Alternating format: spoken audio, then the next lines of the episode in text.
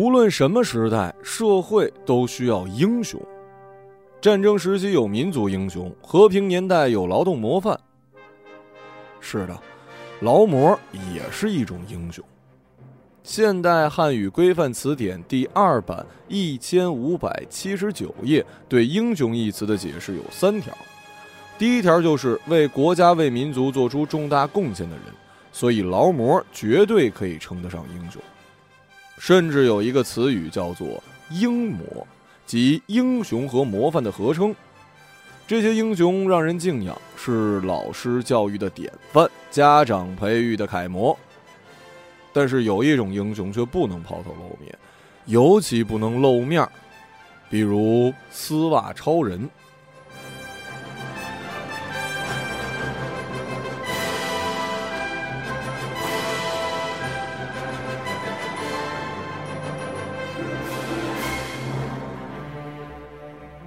有人的地方就有罪恶，善和恶都是人与生俱来的秉性。只不过当今社会，恶比善有力，也比善锋利。善意味着诚实劳动，而恶往往是不劳而获。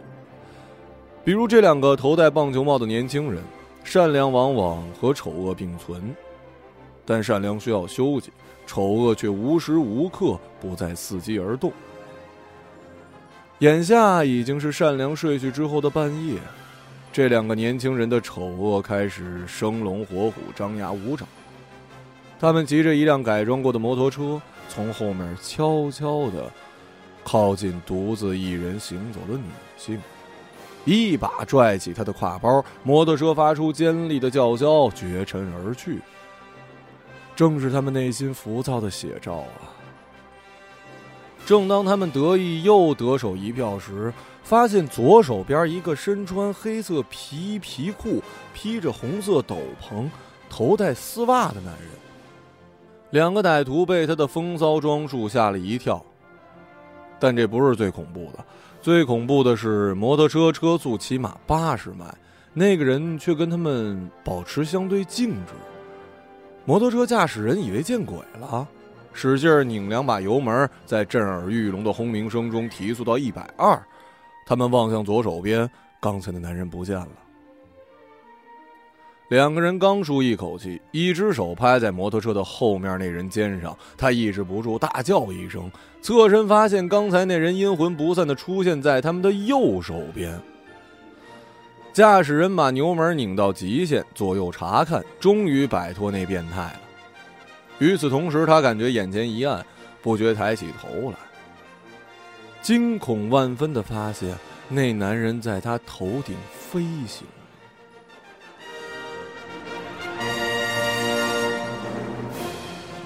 他的红色斗篷有猎猎声响，像一团愤怒的火焰，火力十足。他们不过是两个初出茅庐的小毛贼，这样的场面还是第一次遇见，当下心里就崩溃了。停下摩托车，跪在地上，把抢过来的包举过头顶。十分钟之后，就近的警察厅门口停着一辆摩托车，前后轮上分别捆着一个戴棒球帽的年轻人。警察们见怪不怪了，这已经是这个月来第九起。他们管那个将歹徒绳之以法的人叫做“低调的城市英雄”。打抱不平的男人拿着包归还了刚才的女人。女人惊魂甫定，面对失而复得的挎包，并没有表达喜悦。她的全部注意力都被那个男人头上的丝袜给震慑住了。大哥，包给你，求你放过我。大姐，你别这样，我是在惩恶扬善呢。女人不顾一切的大喊：“哎呀，抓流氓啊！”擦。又忘了归还物品时，得把丝袜摘下来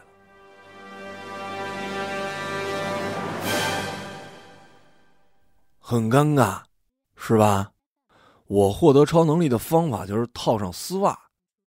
知道的我是丝袜超人，不知道的以为我是打劫银行的匪徒呢。这些年呢，我被叫变态比英雄更多。人们无法理解，怎么可能有头戴丝袜的超级英雄？英雄嘛，应该高大威猛、阳光帅气，像美国队长，像黑猫警长。而我呢，却像一黑白无常。因为我有时候带黑丝，有时候带白丝，但大多情况下我都只带肉丝。咖啡厅环境不错，坐在我对面的人叫做杨灿，就是故事里的丝袜超人。他看上去将近不惑，打扮庄重而有品味，只是眼角处有一道触目惊心的长疤。我使劲绷着脸，害怕笑出声来。超人，哼，还丝袜超人。如果不是他在拿我开涮，就是他精神分裂。就像那些电影情节，他想象自己还有另外一种人格，但我只是一个毫不知名的写作者，根本就不是心理医生啊！我就知道你肯定不相信。他一定注意到了我表情的变化。你笑了。我有吗？这样，你刚才说自己会飞，那你飞一下我就相信，毕竟眼见为实嘛。我这么说有揶揄的意思，感觉有些过分，连忙补了一句鸡汤：“哎呀，只有被嘲笑的梦想才值得坚持嘛？”我说的是真的，口说无凭啊。但我现在失去超能力了，你看啊。我在网上征集的是爱情故事，不是灵异事件。如果你想消遣我呢，那么我们今天的见面到此为止，就当我请你喝了一杯咖啡，怎么样啊？不管怎么着，很感谢你能来啊！我站起来就往外走，从门口推上车子，骑行在凛冽干燥的冬季午后，风吹过来，像个毛躁的小孩，直往我怀里钻。有那么一时半刻，我还想着他会不会突然出现在我的面前，就好像他所讲述的那样，拥有着匹尼闪电侠气死快银的时速，追上我自行车那是不在话下。他真的跟上来了，只不过没有出现在我的左边、右边和上边，而是气喘吁吁跑在我后边。他在我等红灯的时候追上来。哎，哎，兄弟，你手机落咖啡厅了。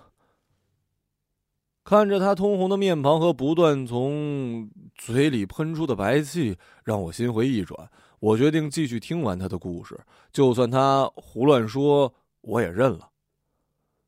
白天呢，杨灿是一个淘宝店家，贩卖各种丝袜。一般人看来，丝袜就是丝袜，能有什么学问呢？但是这干一行爱一行，杨灿成了一个丝袜专家。他的梦想就是成为全中国乃至全世界最大的丝袜生产厂家，做出质量最结实、款式最新颖、价格最低廉的丝袜产品，形成自己的丝袜宇宙。他给自己设定的目标就是全球每卖出十双丝袜，有七双是他生产的。提到丝袜，很多人以为情趣，这绝对是个误区，或者说只是一方面吧。丝袜可以瞬间塑腿，也可以遮挡腿上的瑕疵，比如伤疤，比如腿毛，比如肤色。当然了，最大的作用还是性感。丝袜的种类繁多，除了长筒袜跟连体袜这两大类，呃，连体袜根据款式不同，可分为 T 裆、一线裆、比基尼裆、无缝裆等等，颜色分类就更多了，不一一赘述了。在杨灿看来。每一种丝袜都有不同的性格，就像是不同的女人。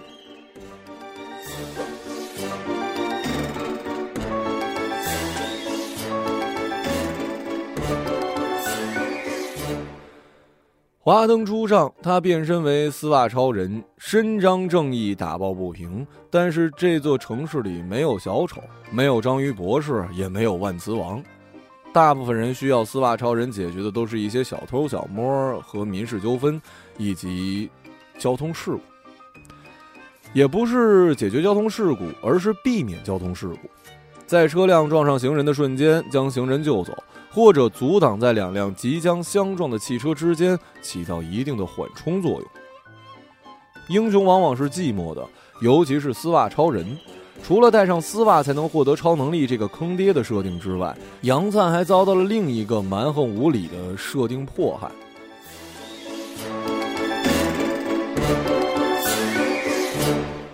我们来到了一座商业广场，我把自行车存起来，步行至大厅，捡了一位子坐下。抱歉啊，我不想骗你，我仍然无法相信你是超人。没关系，请你相信我没有骗你。你以后可以不写我的经历，就纯粹当成一个故事来听。有一天你会相信的，因为世界上不止我一个超人。什么？就像那美国超人。你以为那是杜撰的吗？诚然，电影是编的，可人物是有原型的，并非空穴来风。我们也管他叫做内裤超人。跟我们同一系列的呢，还有情绪超人跟异装超人。其他领域还有很多超能力者，就我知道的不下百人呢，古今中外都有。民国时期有一个超能力者获得了金刚不坏之身，前两年还有一会发电的超人。这些能力并非天生，而且也会消失。还有，并不是所有有超能力者都是好人。这个世界就是这样，有光亮的地方一定有黑暗。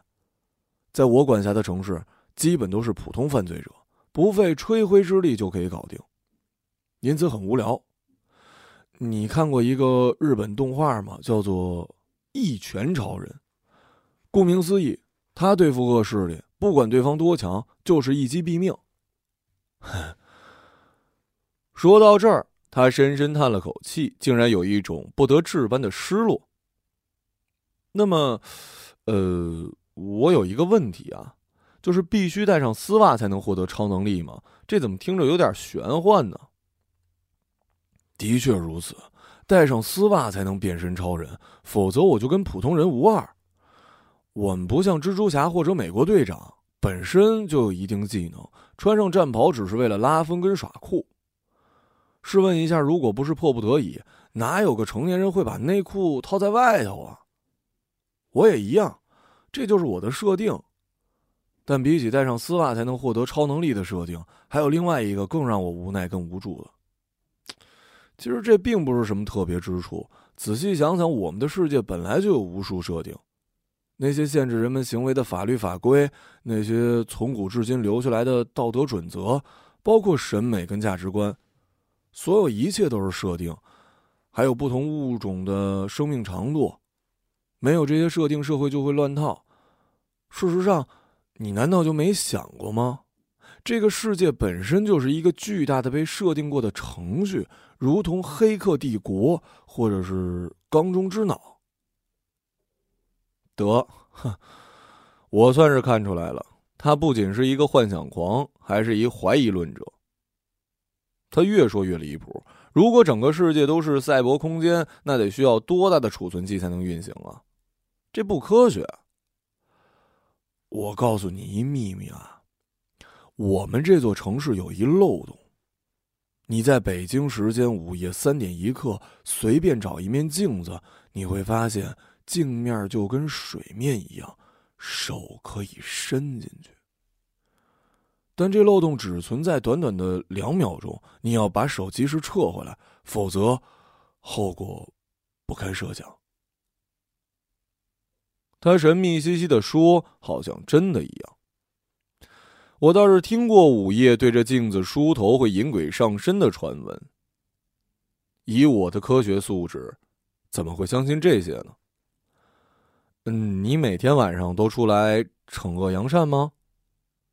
我及时把他拉回了超人这话题。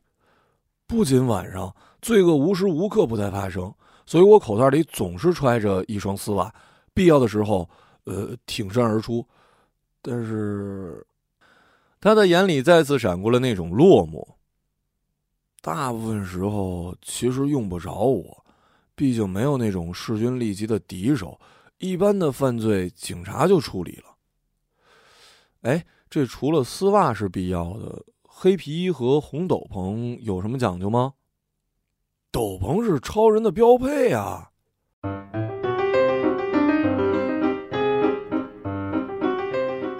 斗篷是超人的标配。之所以选择黑色皮衣，是因为怀旧。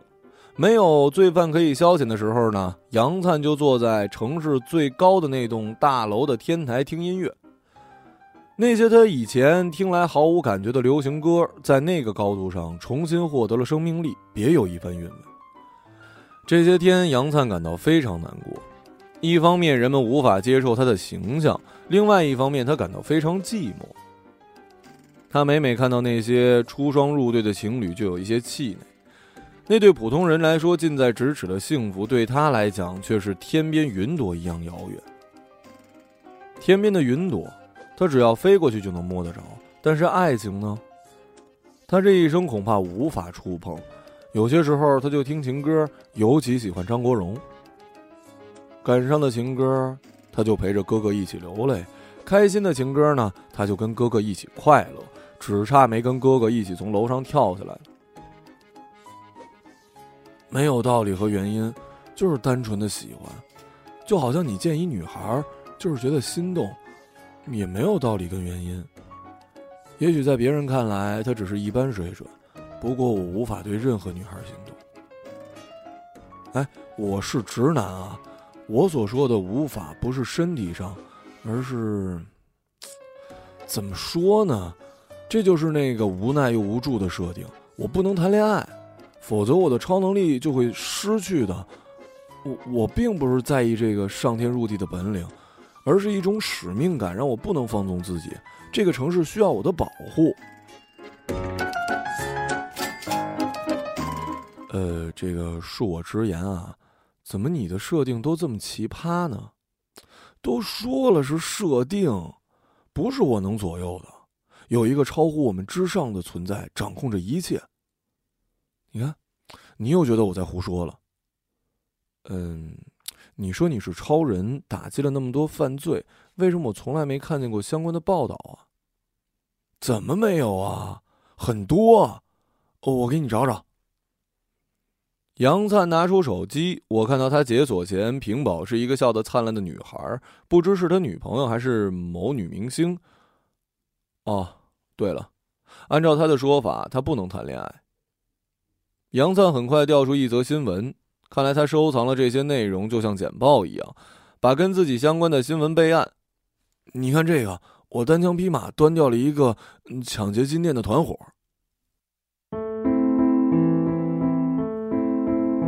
每天晚上的《法制进行时》是杨灿必看的电视节目，他从这里了解城市罪犯的分布。那一天，他看到多家金店遭到了打劫。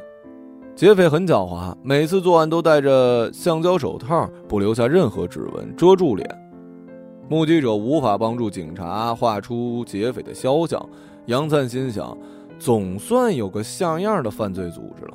老是抓一些扒窃跟抢包的小毛贼，杨灿都觉得没劲。杨灿开始着手调查这个团伙，终于在劫匪再次行凶时逮了一正着。但是他刚刚走进金店，就傻眼了。那些人头上都戴着丝袜，几乎所有人，包括劫匪和他自己，都认为他们是一伙的。不是让你放风了吗？你怎么跑进来了？害怕没下你的那一份啊？啊！那个真正放风的人早就被杨灿给放倒了。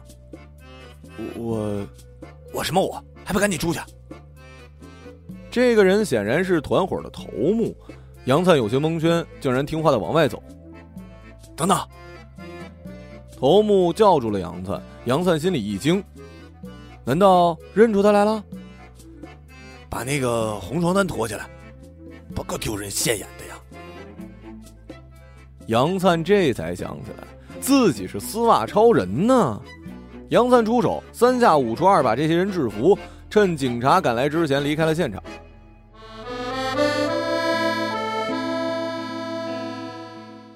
以上是杨灿的陈述，而那则新闻标题却是“金店劫匪起内讧，一人打晕其他同伙之后逃跑”。怎么样啊？这下你该相信了吧？杨灿得意的说：“我哭笑不得。”已经到了饭点，商场开始上人。三楼有美食城跟电影院，我觉得陪他聊到现在已经非常仁义了，便直奔主题，以期早点结束采访。嗯，那对你来说印象比较深的一首歌曲是什么？顺便讲讲跟这首歌有关的故事吧。这是我网上征集的主题，一人一歌。每个人都有一首，不管你何时听到都会瞬间凝固的歌曲，这里面包含着你最刻骨铭心的一段往事。这要从我第八十七次相亲说起。我本来想扫尾，却起了个头。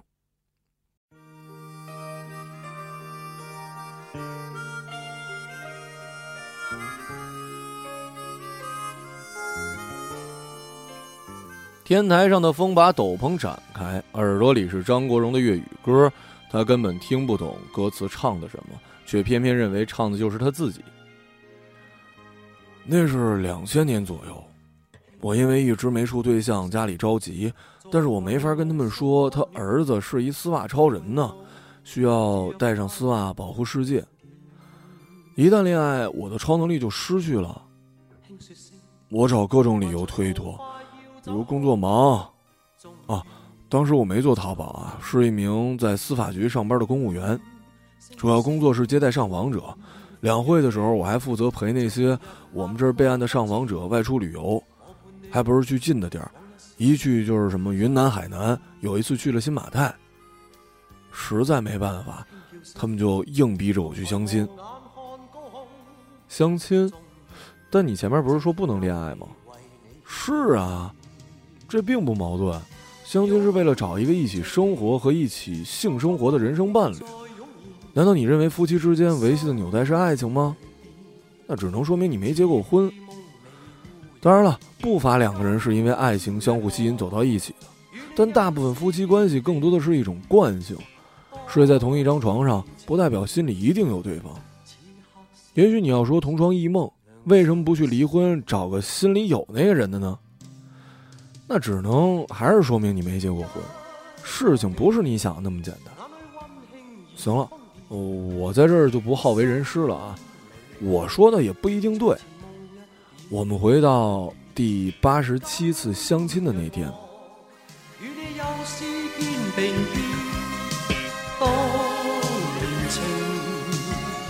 再度添上新鲜。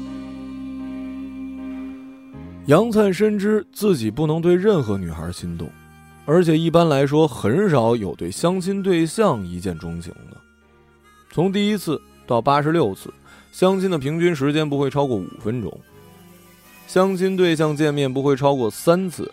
第一次见面呢是迫于无奈，第二次见面是出于礼貌。杨灿看到那些相亲对象，总是幻想着女孩穿着丝袜的模样，这是他相亲过程中为数不多的乐趣。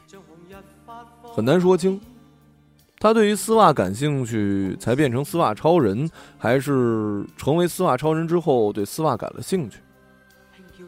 杨灿非常有把握，只要他愿意，绝大多数女孩都能拿下，但不能产生爱情，只能产生亲情。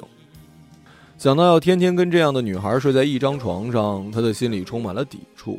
直到第八十七次，他见到了那个女孩。似戏梦未污染。今日我与你又是肩并肩，当年情，此刻是添上新鲜。嗯，你老说那个女孩她叫什么呀？你能保密吗？或者写的时候用一化名？电视上都这样。呃，为了当事人的隐私，呃，可以。那么我到时候帮你想一个。嗯嗯，那我可以告诉你，在媒人家里，杨灿第一次见到了小红。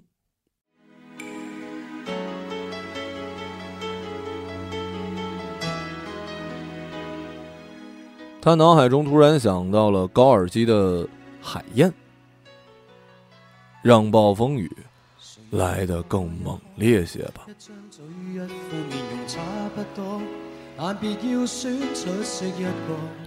这似乎没什么逻辑性，但一个人喜欢另一个人本来就不是数学题。杨灿心想，相亲相多了，总能捡个漏，当时就决定一定要娶小红为妻。可是问题来了，小红并没有看上杨灿。第一次见面，我们并没有聊多少，我只知道他曾经是一艺术生，学二胡的。嗯，二胡这有级别吗？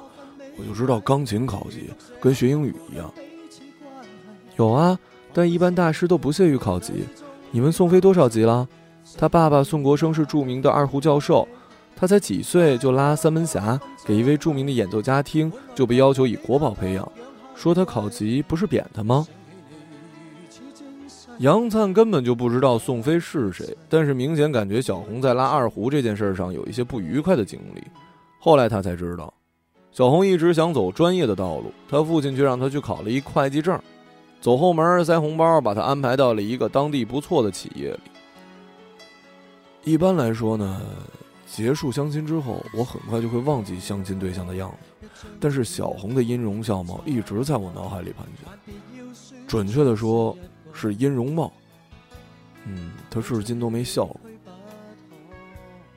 杨灿闭上眼睛就能看见小红。那几天他总是情不自禁的笑容满面。同事问他高兴什么呢？他才发现自己一直在笑。以前他特别怵接待上访的人，但是他资历最浅，每次都被派去处理。上访之人大多是大爷大妈，动不动以死相逼，一言不合就躺地上。杨灿不仅要好言相劝，还得端茶倒水的伺候，既害怕又反感。但是现在，他不再排斥了，不管对方怎么撒泼，他都笑脸相迎。心里有了太阳，眼中就散发着光芒。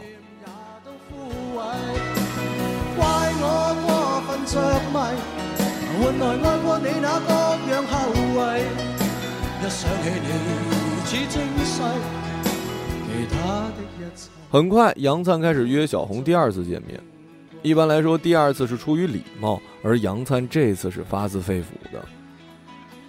为了讨好小红，杨灿把第二次约会的地点定在了当地唯一一家音乐厅。期间，杨灿几次假装无意的碰一碰小红的手，但这个念头让他汗如雨下。你很热吗？小红问。呃，你不热呀？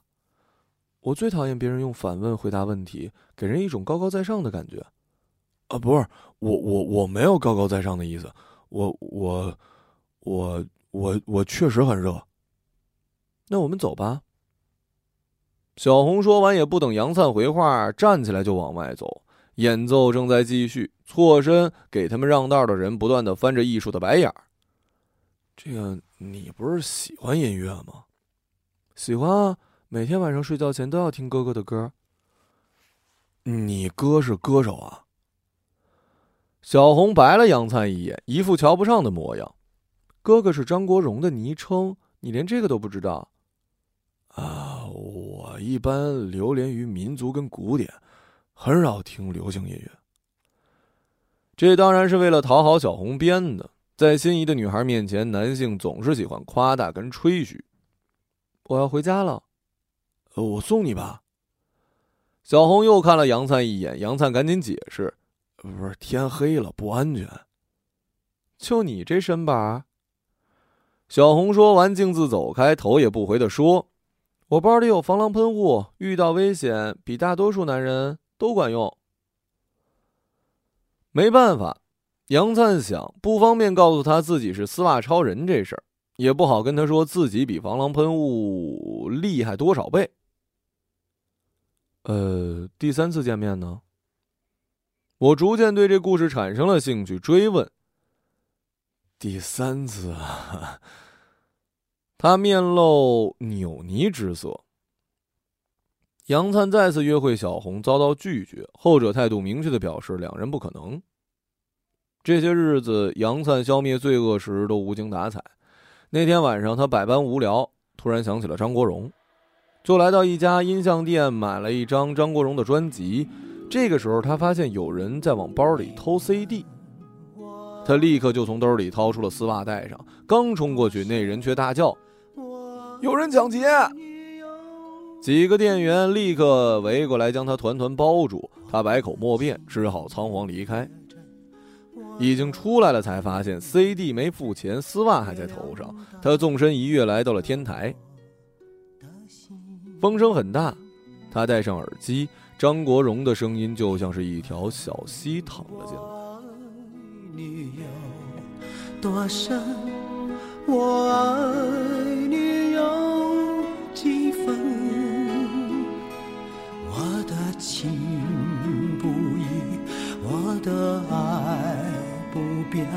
月亮代表我的心。你后来没有见过小红吗？不，我几乎天天见的，只是她看不见我。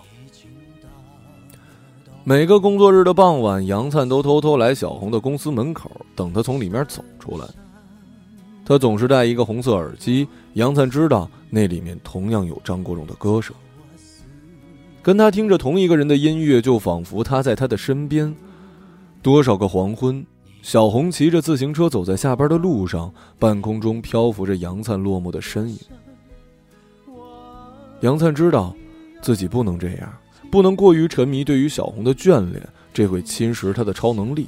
他越是克制，就越不能自已。他渐渐摸清了小红的作息，每个月总有几天加班到深夜。从深秋到隆冬，从初春到盛夏，他就这么尾随了他一年。他总是飞翔在半空，远远的注视着小红。有时候，他甚至渴望突然冲出一个有非分之想的不法之徒，好让他能够英雄救美。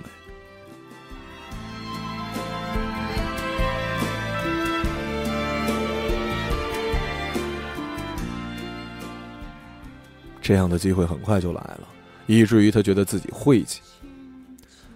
那天正赶上小红加班，天气不是很好，一片墨云翻上，雨势很急，暴雨非常急促，一粒粒的啄着她的脸。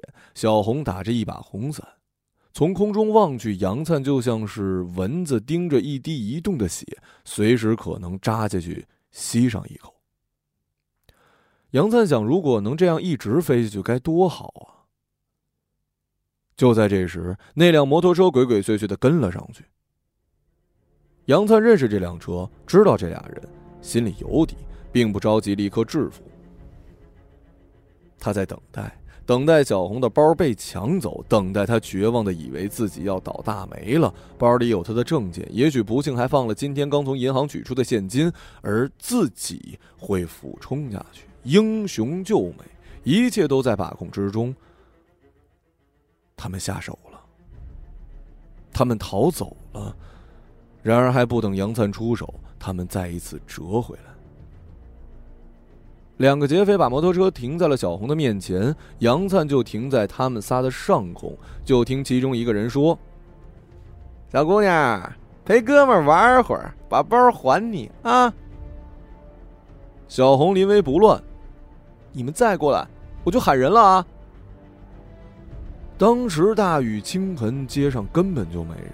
那两个人嬉笑着靠近小红，杨灿的脑海里过了一遍动作，俯冲而下，背景音乐就是《大话西游二之大圣取心》里至尊宝变成孙悟空的小刀会序曲，还可以摆一个思想者的姿势，一切都跟预想中一样。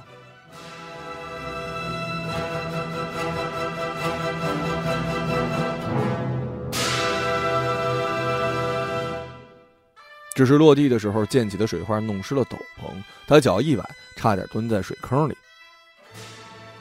又是你们啊！杨灿说：“那两个人看见杨灿拔腿就跑。”杨灿深情望向小红，小红说：“你愣着干什么？我的包呢？”杨灿嘴角微微一笑：“这不手到擒来吗？”也许是淋了雨，摩托车一时打不着火，可谓是天助我也。杨灿闲庭信步走过去，伸手准备把包拿过来。这个时候，摩托车刚好发动，他被结结实实的带了一跟头。怎么会这样呢？杨灿心想：按说自己发力，摩托车根本不能发动的。但是摩托车不但起步，还把他惯性的重重的挂倒在地。摩托车上人发现事情不对，并没离开。返回来对着杨灿就是一顿拳打脚踢呀，其中一人还说呢：“你他妈不是牛逼吗？啊！杨灿不顾自己安危，把包扔给小红。你你快走！还他妈带着丝袜，搞什么呀？丝袜超人呢？啊！他们说着就把杨灿头上的丝袜给撕破了。这下他的超能力彻底消失了。杨灿不想让小红看见自己这样，拼命捂住脸。小红从旁边冲上来，拿着防狼喷雾朝那俩人一喷，其中一人拿出匕首朝着小红刺过来。杨灿腾的一下冲过去挡住那一刀，两人见情况不妙，开车逃跑。杨灿捂着眼口的伤，不想让小红认出来。杨灿想要起飞，跳起来却摔倒在地，几次尝试都失败了。当时的场景非常尴尬，他一手捂着脸，一手举起，跳跃落地，跳跃落地。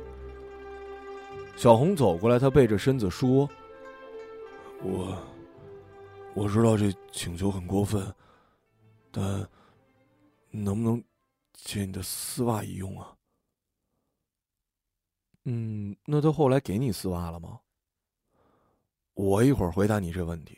我先给你普及一名词啊，穿过的丝袜叫原味丝袜。呃，网上有很多变态不惜花大价钱购买，呃，这在淘宝是禁止的。我刚开始做淘宝。一个店，我自己又是客服，又负责打包发货，经常有人上来问有穿过的丝袜吗？坏掉也行。还有这种人呢？呃，这种人多了。做淘宝几年，我算是明白了，什么叫做林子大了，什么鸟都有。那你怎么处理？我一般就仨字儿：我男的。哦，我要他丝袜，嗯，当然不会做这种事儿了。对原味丝袜并没什么特殊的癖好，我之所以这么请求，不过是想带上丝袜离开现场，这实在太丢人了。但是我却飞不起来。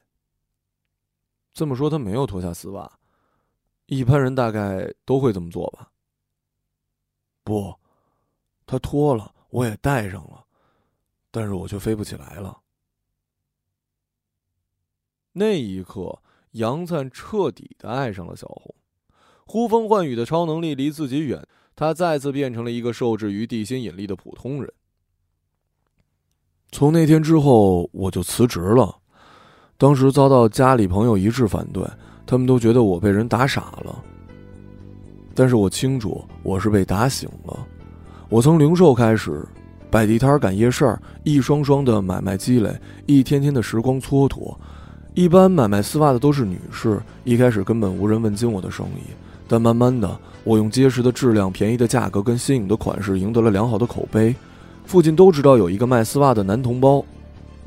再后来，我转到线上，在淘宝开了一网店，名字就叫“超人丝袜”。生意越做越好，越做越大。当年跟我一起坐办公室的同事，有的当上了科级干部，一个月工资也就四五千，大概就是我一天的毛利吧。再再后来，我开始自己买机器生产丝袜，注册我的商标，开设我的工厂。我敢说，做丝袜生意，我绝对是中国第一人。跟这个相比，我倒是更关心小红。你们后来在一起了吗？我前面说了，大部分夫妻之间并没有什么爱情，但我们俩是个例外。祝福你们。但是你还是没有告诉我那首歌呀！我为他们感到由衷的高兴。那天晚上，杨灿坐在小红叫来的急救车上，他坐在杨灿的旁边，两只红色的耳机，其中一只塞进了杨灿的耳朵。他牵住杨灿的手，手有点冰，杨灿心里却很温暖。张国荣的歌声瞬间铺天盖地，Thanks。Thanks, thanks, Monica。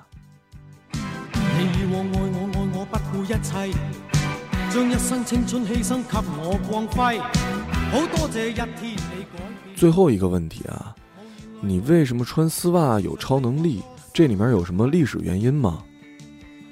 哼，这就是另外一个故事了，要追溯到我的初中时代。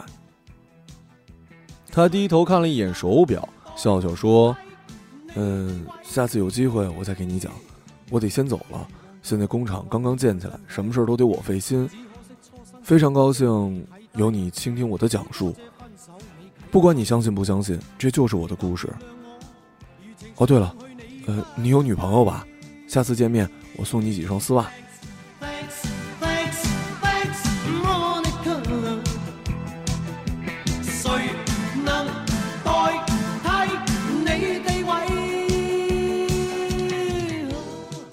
最终，我还是决定把这个故事写出来。写完这篇故事的时候，我摘下眼镜，揉揉眼睛，举手伸腰，活动筋骨，无意看到了电脑右下角的时间，已经是夜里三点了。我猛地想起杨灿说的那个 bug，心里便痒痒的。来到洗手间，盯着墙上的镜子，我拿出手机，盯着时间一分一秒的滑向了三点一刻。我做了一个深呼吸。伸出右手的食指，轻轻的向着镜面戳了过去。好多谢一天你改变了我，无言来奉献，柔情常令我个心有愧。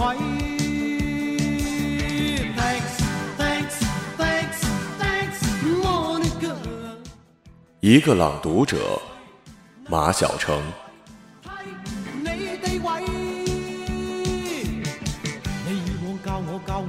真谛，只可惜初生之虎将你睇低。好多谢分手，你启发了我，祈求原谅我，如情随梦去，你不要计。